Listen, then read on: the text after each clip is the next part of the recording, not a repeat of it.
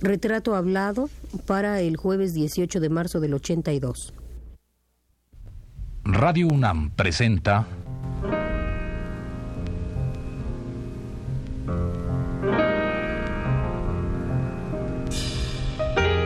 Retrato hablado.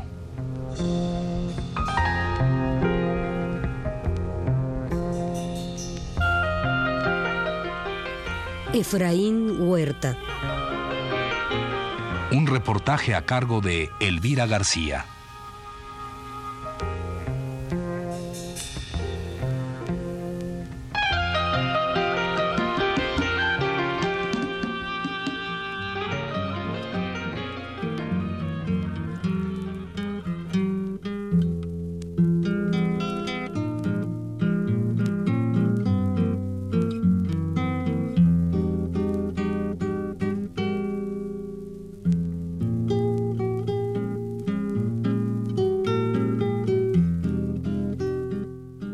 Estoy muriendo, solo, de veloces venenos, mezclados con un llanto perfecto de agonía.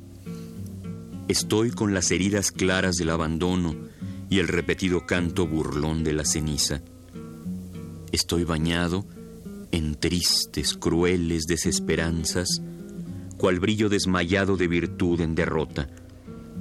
Estoy con una mano señalando la aurora y el corazón cansado de su tímida sangre.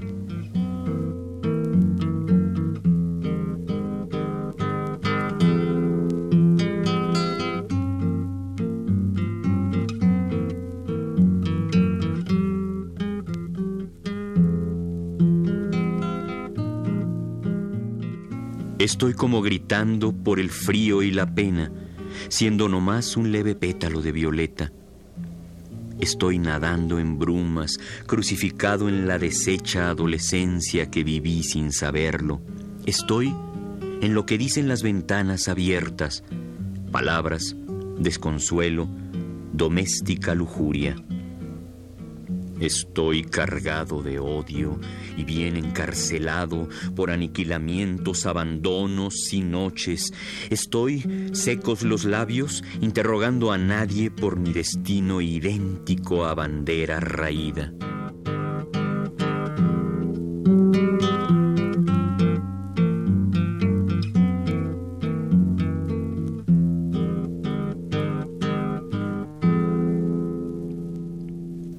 Estoy sólidamente pegado a la tristeza y en trance melancólico de no poder llorar por tu ausencia de estrella, maravillosa mía, por tu voz infinita como sudor que brota cuando somos campanas en desorden y besos, por tu fina traición a las lluviosas tardes en que comíamos uvas y redondos granizos.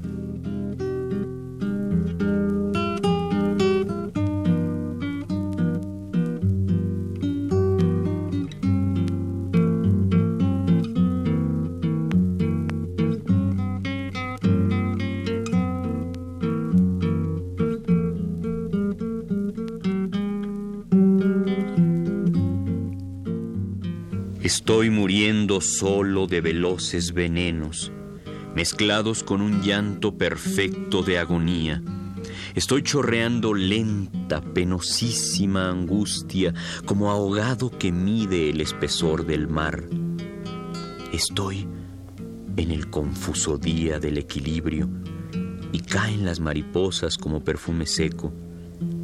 Estoy con ese húmedo destello de la muerte con fuerza que es latido de párpados calientes.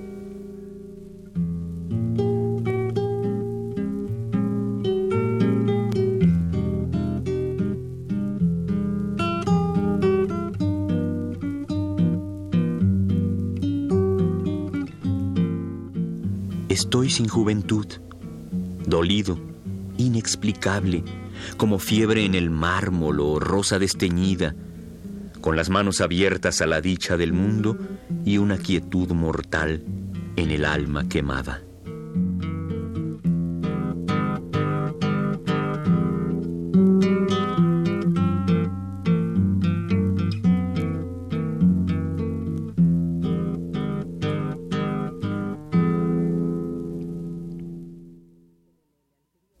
Nuevamente, como en el anterior, hemos querido iniciar este tercer programa de la serie dedicada a Efraín Huerta con un poema.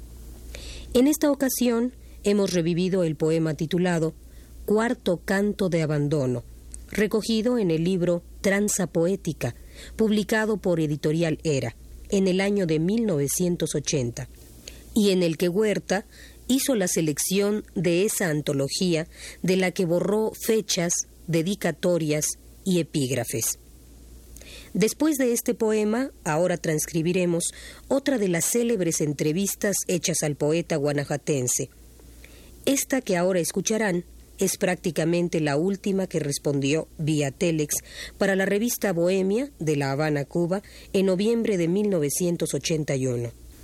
El autor del cuestionario es el periodista Manuel González Bello, quien por conducto del también periodista Jorge Timosi logró que Efraín contestara después de dos meses el mencionado cuestionario.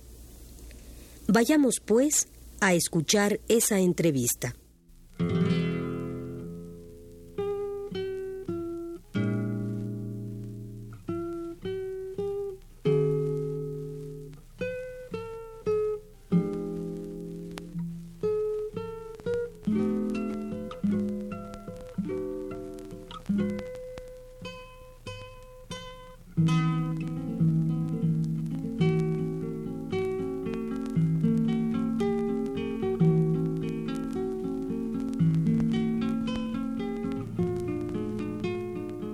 ¿Hasta qué edad vivió usted en Guanajuato, maestro Huerta? ¿Qué hizo cuando salió de allí y qué recuerdos tiene de su pueblo? En Guanajuato, la ciudad, solo pasé una breve temporada, acosado por una epidemia de tifus que asolaba la parte baja del estado, lo que se conoce como el Bajío. Estábamos en la miseria. Yo debo haber tenido seis o siete años. Ya vuelto un poco a la normalidad, Vivimos en León, donde proseguí la primaria empezada en Irapuato. En 1924 quisimos radicarnos en Guadalajara, pero estalló la revolución huertista y tuvimos que marchar hacia Querétaro, donde vivimos seis años. Y de mi ciudad natal, Silao, no tengo sino vagos recuerdos, no así de Irapuato y León, y sobre todo de Querétaro. Yo era corredor de 1500 metros y malicioso jugador de fútbol. Entre el fútbol, los entrenamientos y el dibujo, más mis leves y frustrados amoríos de adolescente, me di maña para aprender tipografía y no saber nada de matemáticas. Nunca supe qué es la trigonometría. Luego, en Irapuato, vendía pan en el mercadito de mi barrio. En León, periódicos. En Querétaro, Fui gritón de lotería local y cartelista del cine Goya. Y si quiere saber más de mí, le diré que vivo en México desde 1930, que me he casado dos veces y que tengo cinco hijos y tres nietos. Mi récord de viajes al quirófano se eleva a 12, marca difícil de superar. He estado en Cuba cinco veces. En la isla tengo fraternalísimos amigos y un compadre, Regino Pedroso. Pero después hablaré de este país. Mientras le diré que en la Ciudad de México, en 1933, integré el dueto Reivindicación. Cantábamos canciones, más bien boleritos, compuestos por un compañero de la misma escuela, la de leyes. Era bueno el muchacho, y de él pude aprender mucho, lo mismo que de mis otros amigos y, sobre todo, de quienes nos llevaban un año en la carrera, Octavio Paz, entre otros. Todos éramos infatigables lectores y buenos estudiantes. Mis primeros poemas son vergonzosos, y no creo hasta la fecha haberme superado mucho. Palabra.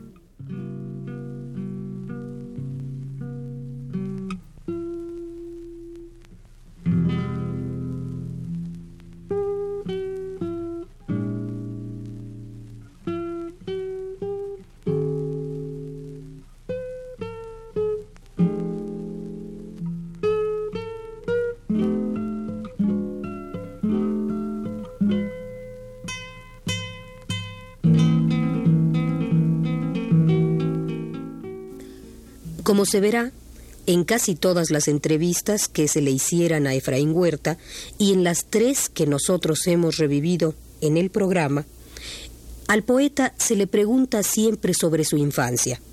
Y él, como buen poeta y periodista que era, sabía muy bien dar nuevas respuestas, no inventando su vida, pero sí aderezándola con nuevos condimentos. Por eso, no deberá sorprenderle a usted, querido Radio Escucha, que en el curso de esta, que será la última entrevista que revivamos, se encuentre con preguntas idénticas respecto a las anteriores. Preguntas relacionadas con el amor y el oficio de escritor, cuestiones todas que Efraín ha respondido siempre de manera distinta. Esa es, por qué no decirlo, también una habilidad del creador, el saber reinventar o renovar su vida de tiempo en tiempo.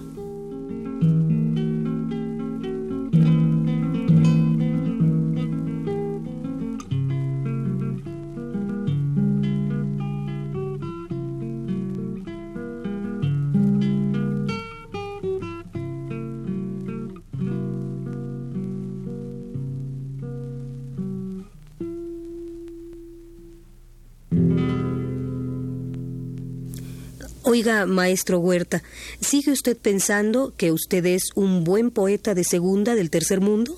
En efecto, sigo pensando lo mismo. Desde luego no faltan los competidores, pero creo sacarles bastante ventaja. No, ya en serio. En el tercer mundo hay poetas de primerísima categoría. Sería mucha pretensión querer ponerme a su altura ya que son muy buenos poetas de primera.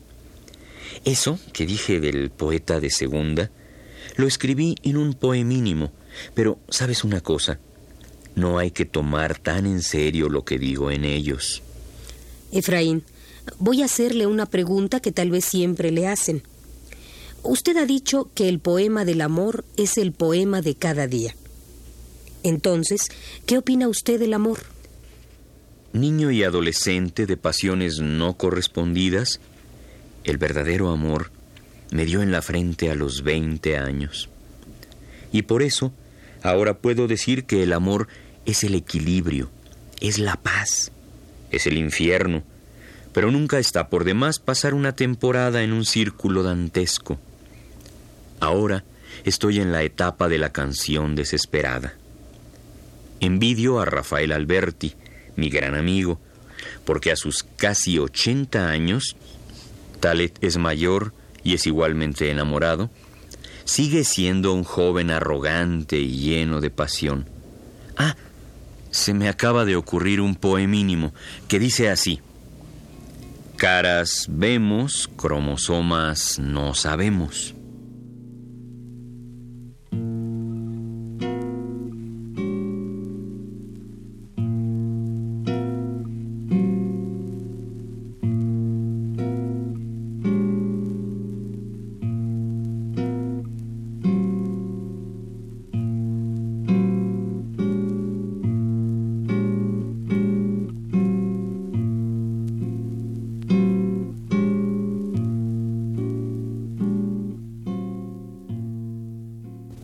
Y a propósito del amor, hemos encontrado por ahí un poema en el que Efraín Huerta define mucho más amplia y apasionadamente ese sentimiento que ha sido eternamente el alimento de todo creador. El poema titulado El amor dice así en un fragmento.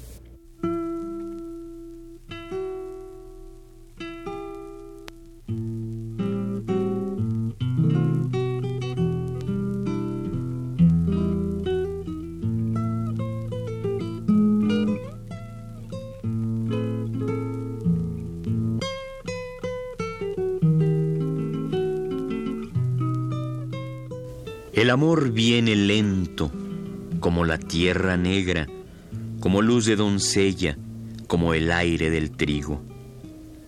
Se parece a la lluvia lavando viejos árboles, resucitando pájaros. Es blanquísimo y limpio, larguísimo y sereno. Veinte sonrisas claras, un chorro de granizo o fría seda educada. Es como el sol, el alba, una espiga muy grande. Yo camino en silencio por donde lloran piedras que quieren ser palomas o estrellas o canarios. Voy por entre campanas. Escucho los sollozos de los cuervos que mueren, de negros perros semejantes a tristes golondrinas.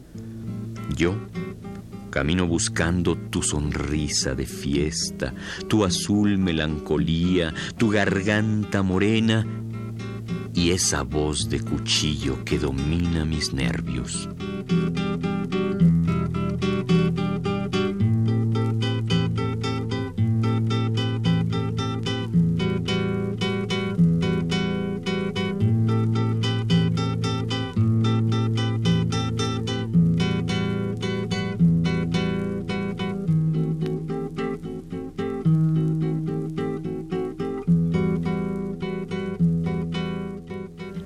Ignorante de todo, llevo el rumbo del viento, el olor de la niebla, el murmullo del tiempo.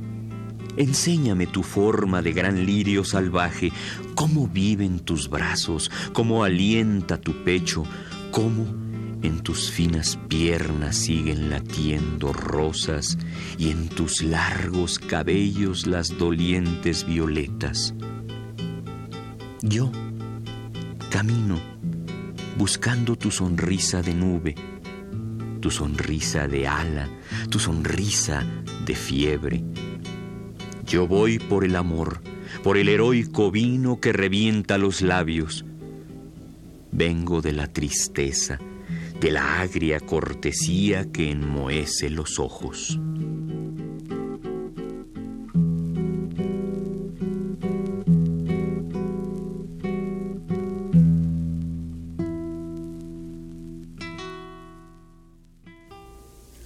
Oiga, Efraín, si los versos mataran, ¿ha pensado hacia dónde los dispararía? Tengo poemas que son proyectiles, misiles, ideales para ser disparados. Solo pienso en un blanco, el Pentágono. ¿Mm? ¿Y qué piensa del presidente Ronald Reagan? Eh, pienso lo peor. Ya sabíamos que era un hombre de pensamiento reaccionario, pero no que a su pobre espíritu de anciano revanchista el síndrome de Vietnam, tú sabes, sumaría la paranoia. Es un caso realmente lastimoso, pero terrible. Es peor que Truman y Johnson juntos. Pero además, sin la personalidad brutalmente arrogante de un portagarrotes como Theodore Roosevelt, y a Franklin Delano Roosevelt no le llega ni a los tobillos. Pero, maestro Huerta, ¿cree usted que pueden hacer algo efectivo los intelectuales latinoamericanos frente a la política norteamericana? Tanto en ensayos como en libros y en el periodismo en general, los intelectuales son responsables de las constantes denuncias de una sucesión de crímenes y atropellos, que comenzaron, tú sabes, con el despojo por medio de las armas a España de casi toda la Florida. O sea, que la política de pillaje, anexiones e invasiones del imperialismo es una larga y negra historia.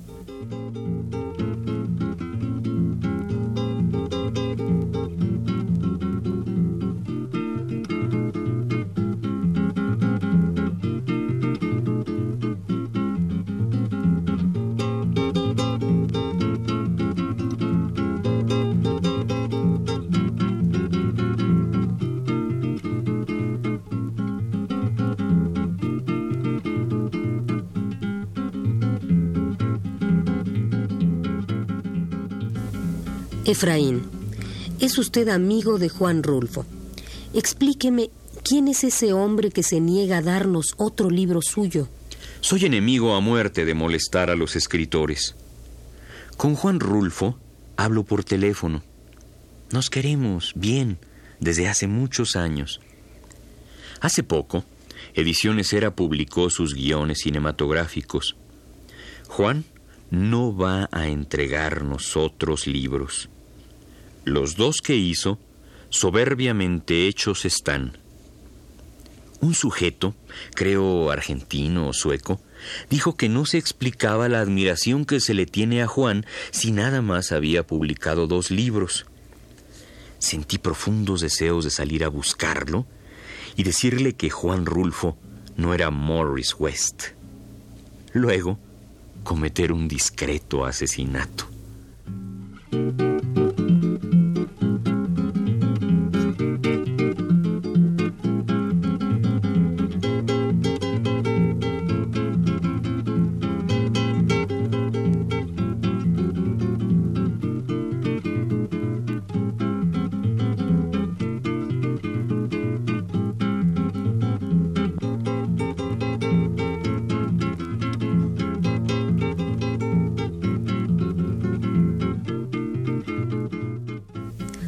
Maestro Huerta, yo creo que una ciudad puede ser importante o no para un hombre y para un poeta.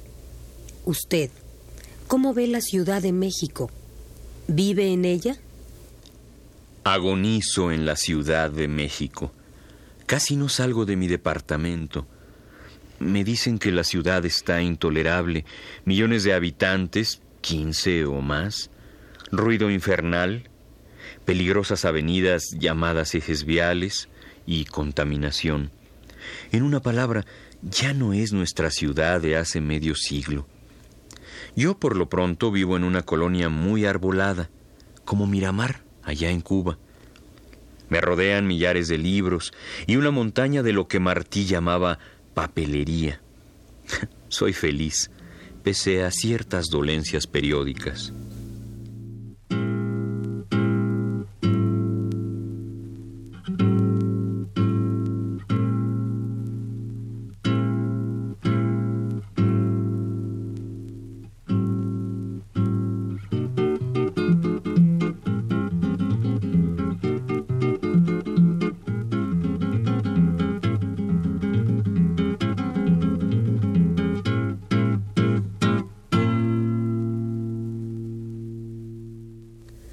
Último, maestro Huerta, quisiera preguntarle algo que he venido sosteniendo desde que le conozco. ¿Por qué es usted tan humorista? ¿Cree usted que se puede confiar en la fuerza del humor? ¿Yo, humorista? Dios me libre. Soy el hombre más serio de mi generación. En el prólogo a mi libro de 1944, Los hombres del alba, su autor Rafael Solana, mi fraternal amigo, dice textualmente, Efraín Huerta carece por completo del sentido del humor.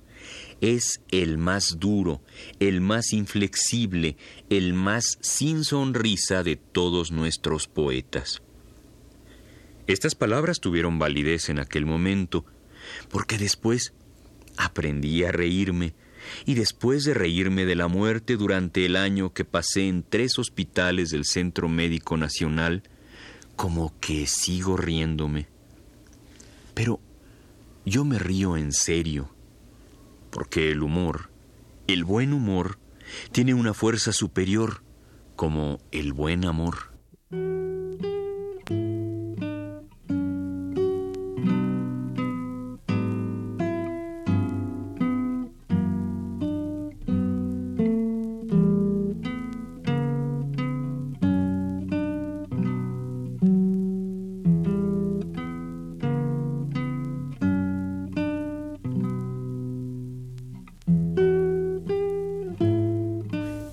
Fue la tercera parte del programa sobre Efraín Huerta. Le invitamos a escuchar la cuarta y última el próximo jueves a las 22.15 horas. Gracias por su atención.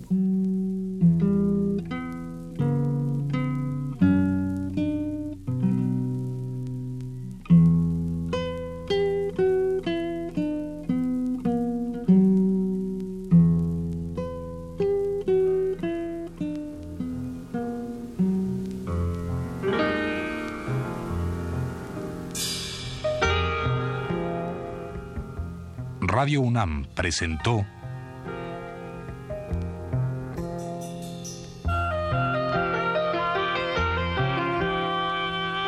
Retrato Hablado. Efraín Huerta.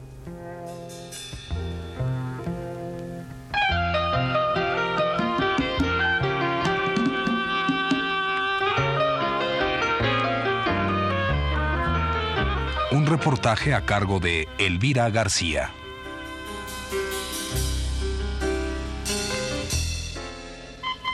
Realización técnica de Pedro Bermúdez y Abelardo Aguirre en las voces de Margarita Castillo y Juan Stack. Fue una producción de Juan Carlos Tejeda para un programa de Elvira García.